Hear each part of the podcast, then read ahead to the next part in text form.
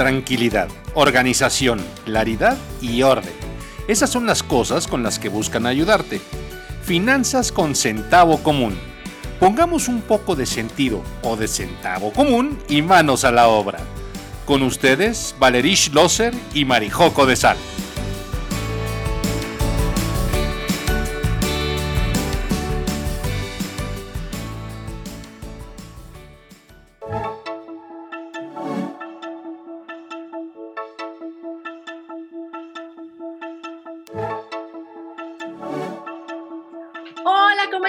Bienvenidos a este episodio nuevo de Finanzas con Centavo Común. Yo soy Marijoco de Sal. acuérdense que me encantan estos temas de gastar, estos temas del dinero, estos temas de eh, el crédito y la deuda, pero pues obviamente con toda la premeditación, alevosía y ventaja a tu favor y no a favor de las instituciones financieras que nos prestan dinero o que hacen ese tipo de cosas. Y conmigo, como siempre, está Valerí. Qué gusto, Valerí, saludarte en este otro nuevo episodio. Muchas gracias, Marijo. La verdad es que el gusto es mío. Ya saben que yo soy Valeria Schlosser. Yo soy un poco más restrictiva que Marijo. No es que no me guste gastar, pero siempre ando presupuestando y midiendo y administrando mucho antes de aventarme a botar mis billetes, así como como el del Monopoly de la pistolita, así de, ¡uh! Billetes para afuera, sí. Aunque fue un poco lo que platicamos la vez pasada, que hablábamos de cómo usar el aguinaldo, que la recomendación era sácalo en efectivo para que sientas el rigor del gas. El rigor del efectivo no tiene comparación, es una cosa bien bonita. Se siente, se siente feo cuando empiezas a vaciarla, se va un billete y se va otro y de repente tu cartera se quedó vacía. Pero eso nos ayuda a ubicar bastante bien las decisiones que estamos tomando con respecto a las finanzas. Entonces, el ejercicio del efectivo es un gran ejercicio que puedes utilizar en estas fechas navideñas y sobre todo porque hoy vamos a hablar justo de esos gastos de temporada, de esos gastos que hacemos en estas épocas tan particulares del año, ¿no? Entonces, ¿qué tenemos para hoy, Valerín? Pues precisamente vamos a entrar más de lleno en los gastos de temporada y la verdad es que para entrar de lleno y que sepamos todos y nos ubiquemos de qué estamos hablando y más, si en una de esas se perdieron el episodio pasado, sacamos una estadística de la Conducef de cómo gastan los mexicanos su aguinaldo cuando lo reciben. Entonces, nada más lo voy a repasar rápido para ir sentando las bases y nos entramos de lleno al tema. ¿Te parece? Sí, y para que no se les olvide, se los vamos a publicar en nuestro Instagram que pueden seguir, que es Finanzas con Centavo Común. Ahí les ponemos ese datito también para que no se les pierda de vista y tal vez puedan hacer más o menos sus apartados sobre estas previsiones que nos va a platicar Valerie de cómo eh, históricamente no hemos gastado los mexicanos este aguinaldo, este dinero. Pues Ahí les va, me lo voy a echar un poco más rápido que la vez pasada, solo para ir abreviando y que luego no se nos aburran. El 26% lo destina para comprar cena de fin de año, que decíamos que qué rico. El 21% lo utiliza para comprar ropa y calzado. Sí, siempre y cuando sí sea ropa y calzado que vayas a utilizar y necesites el 18% para el ahorro, ya entramos un poco más ahí, o entramos bastante la vez pasada, de hecho. El 17% lo utiliza para el pago de deudas y el 18% lo destina para irse de vacaciones. Entonces, Marijo, te cedo la palabra. ¿Tú qué quieres hacer estas vacaciones con ese dinero extra y con, lo, con el dinero que tienes de manera recurrente? ¿Cómo quieres separar estos gastos en esta temporada tan particular? Hay algunas eh, ideas que son importantes para contemplar. Ya saben que Valerie es la reina de los presupuestos. y entonces creo que ahí hay puntos importantes para reflexionar, pero algunos de los temas en donde valdría la pena revisar cómo estamos poniendo ese dinero, pues es el tema de las cenas, la de Navidad y la de fin de año, porque vienen dos semana con semana, así duro y a la cabeza o a la panza. Bueno, sabemos que entramos al Maratón Guadalupe Reyes y no Guadalupe Reyes de a gratis, porque de hecho no es gratis, ni modo. Comer y tomar. Ay, pues, qué rico. No, sale gratis. Sí, como dice el dicho. Como dice, como dice el dicho, a comer y a tomar, que el mundo se va a acabar.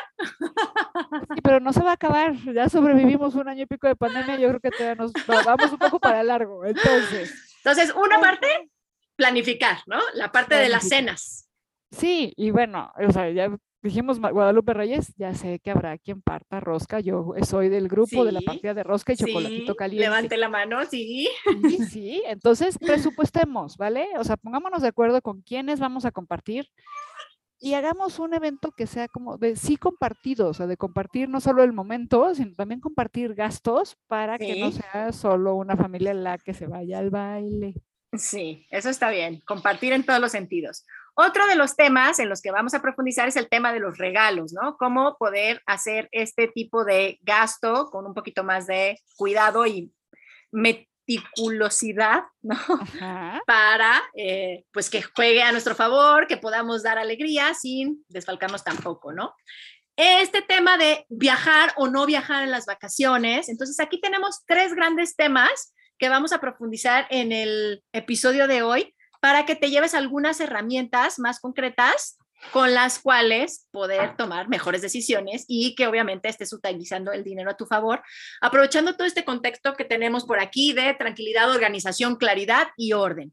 Que tengamos tranquilidad a final de las fiestas, eh, eh, sabiendo que utilizamos el dinero indispensable sin que nos desfalcáramos y que podemos hacer frente a la cuesta de enero, muy famosa y sonada.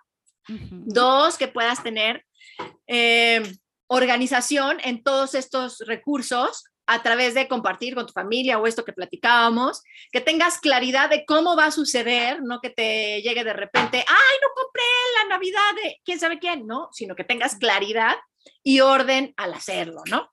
Entonces, la pregunta de este episodio, que creo que siempre es importante tener una pregunta para reflexionar, es, ¿con qué dinero vas a hacer todo esto? ¿Es tuyo o prestado? La recomendación es que sea tuyo, por favor. Sí, idealmente que sea tuyo. Para la cena navideña, para los regalos navideños. Sí.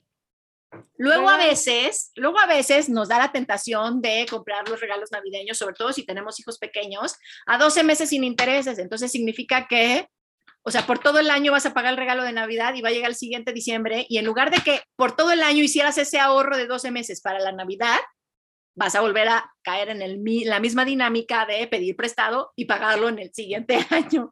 Entonces, hay que tener como mucha claridad en estos temas de con qué dinero lo vamos a hacer, ¿no? Antes de entrar a, vamos a gastar, ¿qué dinero es el que vamos a gastar? ¿El mío? ¿O el tuyo? ¿El de tu familia? ¿O o prestado, ¿no? O el de Banamex.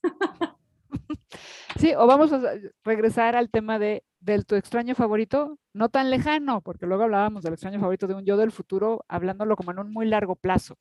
Y si tú haces esta parte de los 12 meses sin intereses para los regalos de Navidad, pues tu extraño favorito es el extraño favorito de dentro de seis meses. O sea, al que le estás robando el dinero. Al que le estás robando el dinero. Y en esta parte de los de los regalos para los niños, o sea, me encanta que haya sacado el tema, Marijo, porque... porque estoy ahí.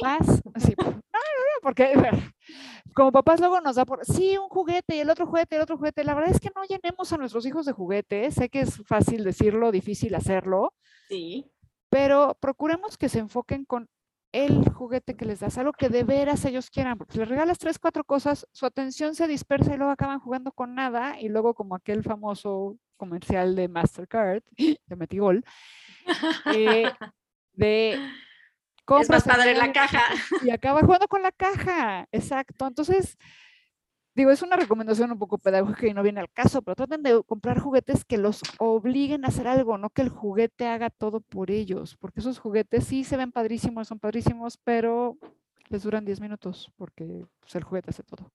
Y aparte como el tema de mejor como que tengan la experiencia, ¿no? Regalarle la experiencia de eh, la sorpresa o la experiencia de la emoción o la experiencia de la Navidad, este, las canciones o eh, poner el árbol, o sea, que, que sea una época en donde estés regalándole experiencias para vivir más que cosas que...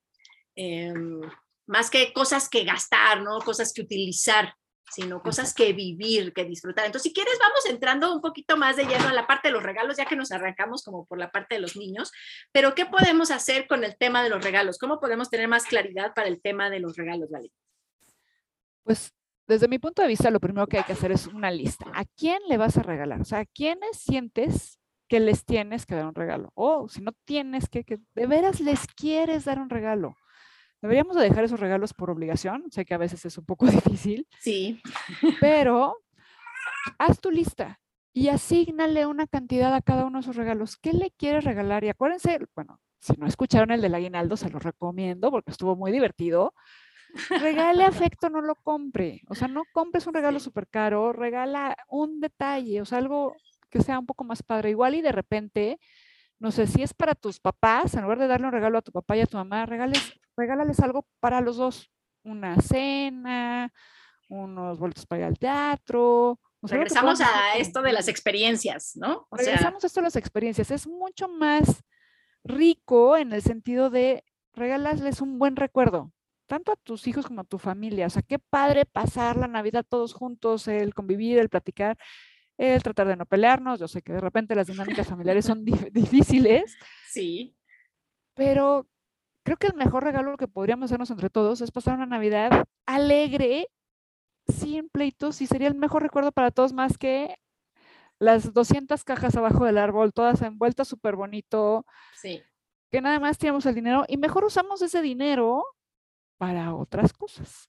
Exacto, pero como bien dices, lista y dinero que le quiero regalar a esa persona, porque básicamente le vas a regalar dinero, lo vas a transformar en un regalo, pero pues es dinero que tú tienes que poner, ¿no? Entonces, a mi papá, 200 pesos, a mi mamá, 200 pesos, o no sé, o mil pesos, o cinco mil pesos, lo que tú quieras, no hay restricción, tú haces con tu dinero lo que tú quieras, pero una vez que tengas a todas las personitas a las que quieres o tienes que regalar, y los montos, haz la suma y entonces ahí vas a decir, ay, güey, espérate, no vamos a regalarles tanto.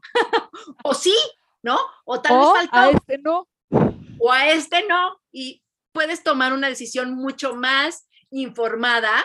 En lugar de, pues, como el borras, tienes que ir a comprar 18 mil regalos, ¿no? No, sino que más, más consciente. Y luego, a mí sí me ha pasado en ciertos años en donde vamos a comprar los regalos a todos. Ajá. Y cuando haces eso, la tarjeta viene por un dineral porque todo lo pasaste ese mismo día con la misma tarjeta.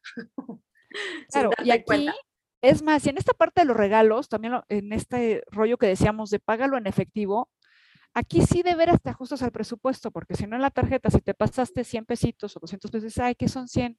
¿Qué son otros 50? ¿Qué son otros 200? Y luego pasa lo que acaba de mencionar Marijo, te llega la tarjeta por un dineral. Y yo sé que es época de convivir y de compartir. Les recomiendo por mucho ir de compras solos. Sí, totalmente.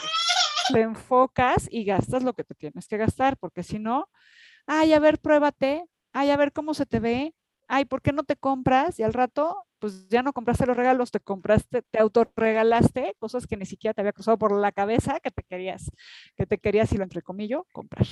Sí, Totalmente. Entonces, creo que esa es una, una buena estrategia, tener tu lista, hacer tus números, sacar el efectivo y hacerlo solo, ¿no? Estos como cuatro pasitos para el tema de los regalos, porque creo que eso nos va a dar muchísimo orden y muchísima claridad en las cosas que estamos haciendo. Correcto. Siguiente tema de los gastos de temporada. ¡Yay! Gastemos. ¿Con qué nos seguimos, Marijo? Tú dime. Pues, ¿qué será? ¿Con la cena? Con la cena. Con las cenas varias, ¿no? Que esas son siempre. exacto. Las cenas, la rosca. Ajá, en las posadas. y en la cena de Año Nuevo, pero ¿qué tal las posadas? Ay, ¿por qué no? No sé este año qué tantas posadas vaya a haber, a qué tantas posadas vayan a ir. Seguramente menos, pero más que el año pasado. Exacto.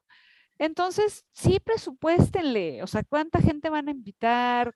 ¿Cuánto ¿Qué van a cenar? ¿Van a pedir comida? ¿No van a pedir comida? ¿Es botana? No sé. No sé. Sí, la verdad es que creo que esa parte eh, en las familias se puede combinar bastante bien, se puede compartir con la familia. Y lo mismo, haz una lista de eh, las cosas que quieres cenar, ¿no? Y en el episodio del aguinaldo hablábamos de que si la abuelita le gustaban los romeritos, pero solo a la abuelita, ¿no?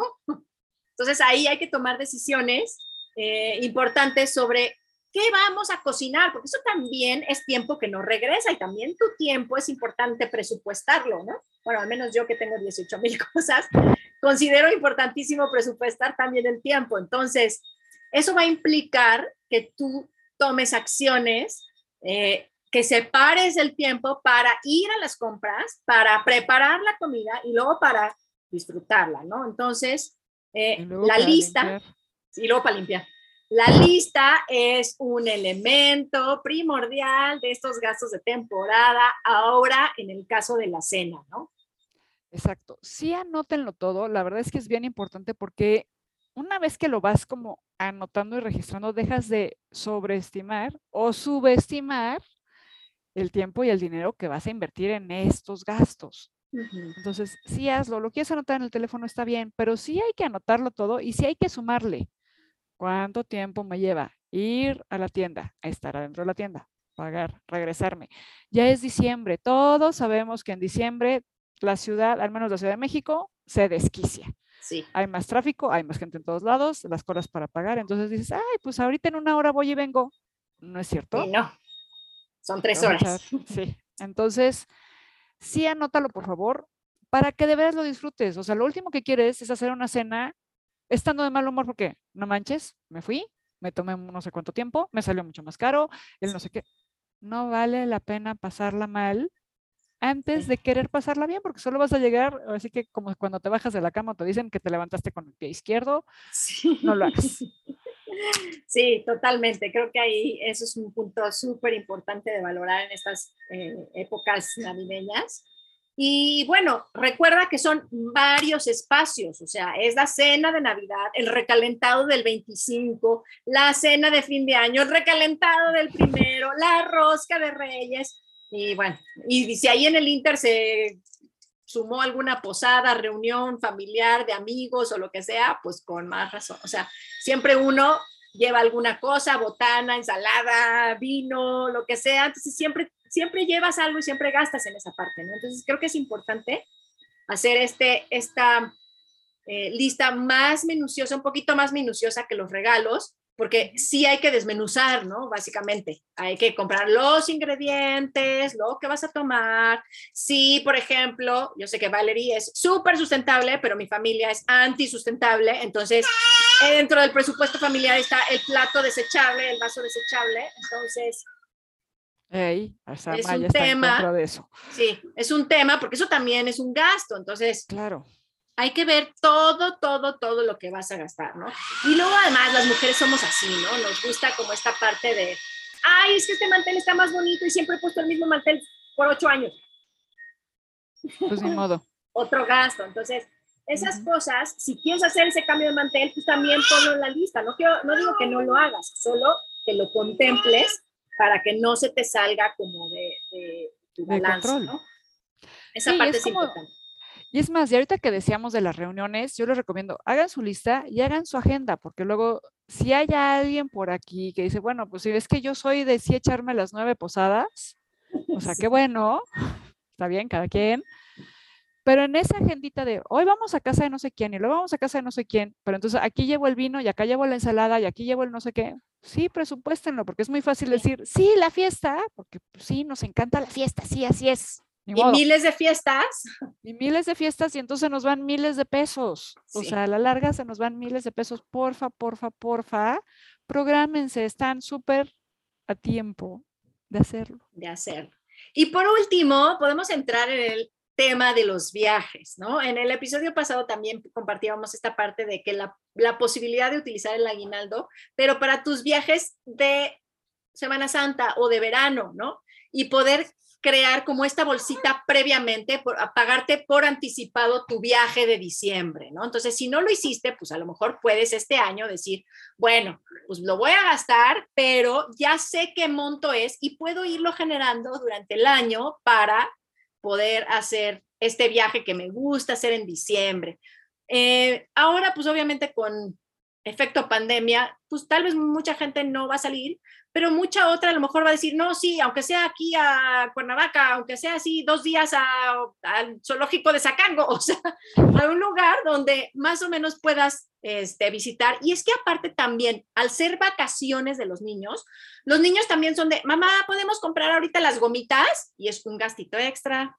Entonces, no necesariamente viaje.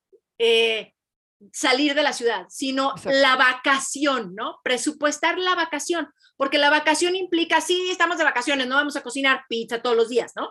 Eh, la vacación implica, este, estamos aburridos, entonces, pues vas y pagas la película, aunque sea de Netflix, no, no, sales no sales de tu casa, pero sí pagas la película de Netflix, la de estreno, ¿no? Entonces, todo es, es, ese gasto de vacación es importante considerarlo, viajes o no. Entonces, creo que ahí hay, o de nuevo, la posibilidad de hacer listita. Sí, sí, sí, la verdad es que piensa bien, porque luego decimos, ay, bueno, pues es nada más el cine. Ajá. Sí, pero seguramente no vas a ir al cine solo un día, más si tienes a los niños. Seguramente tus niños dirán, vámonos a Six Flags o vámonos a la fe no sé qué, vamos a rentar unas bicis, vamos. En el vamos a, vamos a, vamos a, porque luego ya no los queremos tener encerrados en la casa. Sí. Ni modo, soy de ese equipo tienes que presupuestarlo porque cualquier salida, sí, por lo menos las gomas, o sea, un snack y una bebida, sí 50 lo vas a pesos. sí. O sea, no 50 pesos por uno, 50 pesos por otro y más el tuyo y así ya te gastaste 500 pesos en una salidita, ¿no? Entonces, así va sumando, ¿no? Esta parte es súper importante de presupuestar la vacación porque aunque no salgas de viaje, sí cambia el ritmo de los de los gastos. Obviamente porque pues están aquí instalados y están más aburridos y quieren hacer cosas diferentes. Y tú también quieres hacer cosas diferentes. La verdad es que no solamente es culpa de los niños, ¿no? Exacto. la verdad es que ¿qué más? cuando tienes la oportunidad de estar de vacaciones al mismo tiempo que tus hijos, lo que quieres es disfrutarlos y pues medio sacarlos, pero casi todo vas a acabar gastando dinero, aunque los lleves al parque nada más, y me parece una gran idea llevarlos al parque, pero te garantizo que unas papas y un refresco no, y las burbujas, porque el parque también está lleno de el cochecito que rentas de 10 pesos 10 minutos. O sea, no manches, ¿no? O sea, no solo es la resbaladilla que puedo usar gratis, no, quiero el cochecito que rentas. O esas cosas. Entonces, siempre implica un gasto, entonces presupuestar más que para el viaje, para la vacación. Si es el viaje, pues tienes mucho más cosas más concretas, ¿no? Cómo voy, cómo vengo, cómo, voy a gastar en comidas, etcétera. Pero si es la vacación, de repente se nos puede perder de vista un montón de gastos que sí eh, cambian en nuestra rutina financiera, digamos, eh, durante las vacaciones, ¿no? y de nuevo, y de nuevo, quiero regresar a mi pregunta, ¿todo eso con qué dinero lo vas a hacer? ¿Con el tuyo? Con el tuyo. ¿O prestado? por favor, con el tuyo. Por favor. No puedo evitar en esa pregunta contestar el por favor con el tuyo. Pero sí háganse la pregunta a ustedes, sí hágansela, sí hagan la lista y pregúntenselo antes de salir, gastar, hacer la lista después de, ah, sí, me gasté esto, bla, bla, bla, bla, y luego te lleves una sorpresota muy desagradable. Y bueno, esa parte.